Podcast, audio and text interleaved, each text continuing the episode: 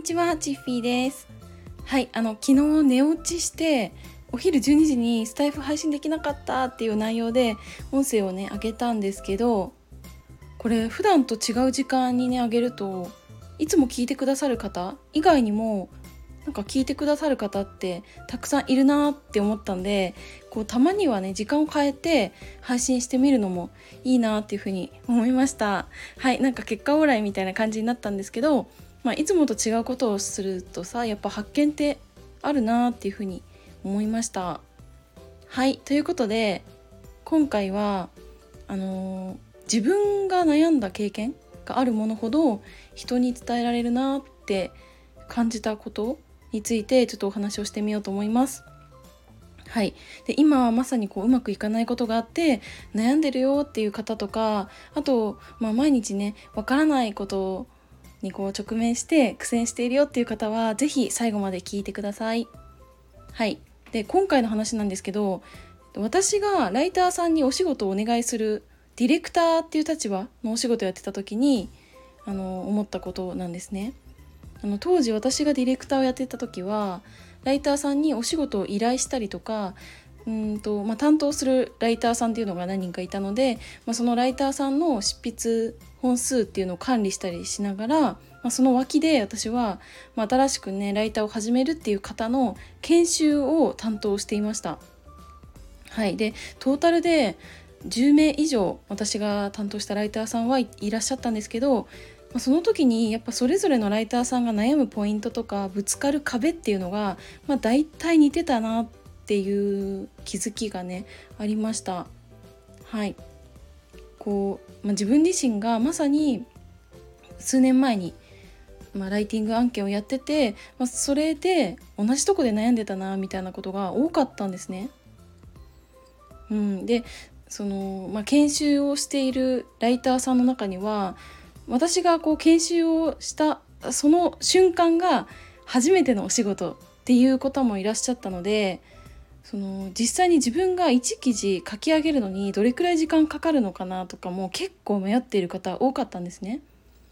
で、まあ、そのライターさんが担当してた記事自体も私も執筆してた時期があったので、まあ、その経験から、まあ、大体これくらいかかるかなとかこれくらいだったかなっていうのを思い出して、うん、でも、まあ、初めてだったら、ま、これくらい割り増しして、まあ、大体何時間くらいかかるかなとか、まあ、そういうことは伝えられたんですね。うん、なんかこれってさやっぱり自分自身が苦労したこととかうん壁にこうぶつかってきたこととかからこうしてアドバイスできるなっていうものって多いと思うんですね。うん、逆に何も悩んでないとかそもそも苦労した経験が一つもなかったっていうものだと、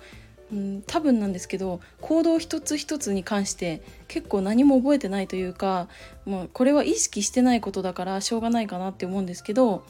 うんなんかだからこそ悩むポイントって理解できないなってことにもつながるって思うんですね。ねこれはあと私があの高校時代にいたお友達でこう考えるんですけどよくあの高校生の時に T 君っていう男の子がいたんですね。でその子はもう本当にもう天才タイプだったんですよ。はい、で勉強そんなにしなくてももう教科書を一度ページをねザーッとめくれば全て頭に記憶されちゃうそういう男の子だったんですよ。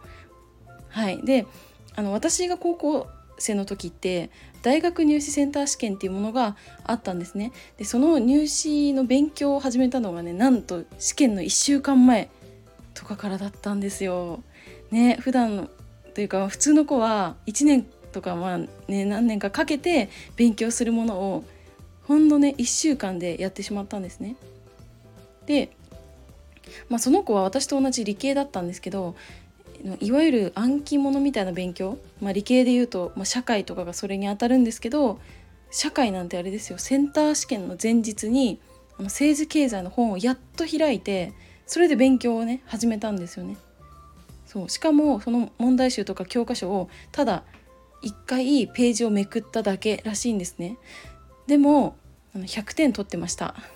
はい、だからそのね T 君が言うには周りのねお友達が何で1年もかけて勉強しているのかがねやっぱり理解できなかったりとかでうんこうじゃあできる子だからって言って質問されてもどこにつまずくのかがやっぱり全く理解できないんですよね。うん、で彼自身がそんなに悩んでなかったっていうことと、まあ、そもそも勉強が苦労した経験ではないっていうことからもう天才で点数はすごいいいかもしれないけど人に教えるとか人に伝えるっていうことはできなかったんですよね。で私はこの時の経験というか、まあ、高校時代の思い出とそのディレクターをやった時の経験って結構似てるなって思ってて、うん、私自身が悩んだ経験がないとか特に何も感じずにもう行動してきたなってことだったとしたらおそらくライターさんの質問にこう答えることってできなかっただろうし、まあ、それでねアドバイスをするなんて絶対できなかったって思うんですね。うん仮に何かアドバイスをしたとしても、うん、割となんだろうな、まあ、根性論みたいななんかそういう方向にね、あのー、向いちゃうのかなって思いました。うん、だからなんかやっぱ自分が悩んできたこととか苦労してきたことが多いほど、まあ、その中からうん、まあ、自分の体験を語りでその体験の中からじゃあどうやって乗り越えたよっていうのをこうなんかちょっとしたアドバイスっていうのができるんじゃないかなっていうふうに思いました。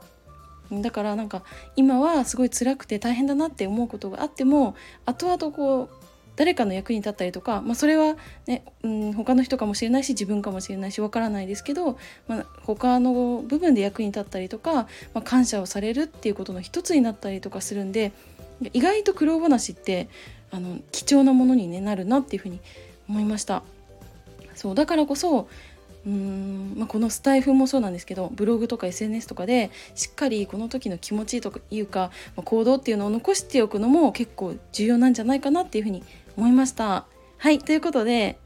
今日はうんと、まあ、自分自身が悩んでることっていうのは人に伝えられること多いよねっていうお話をしてみました。はい最後までお付き合いいただきありがとうございました。バイバーイ。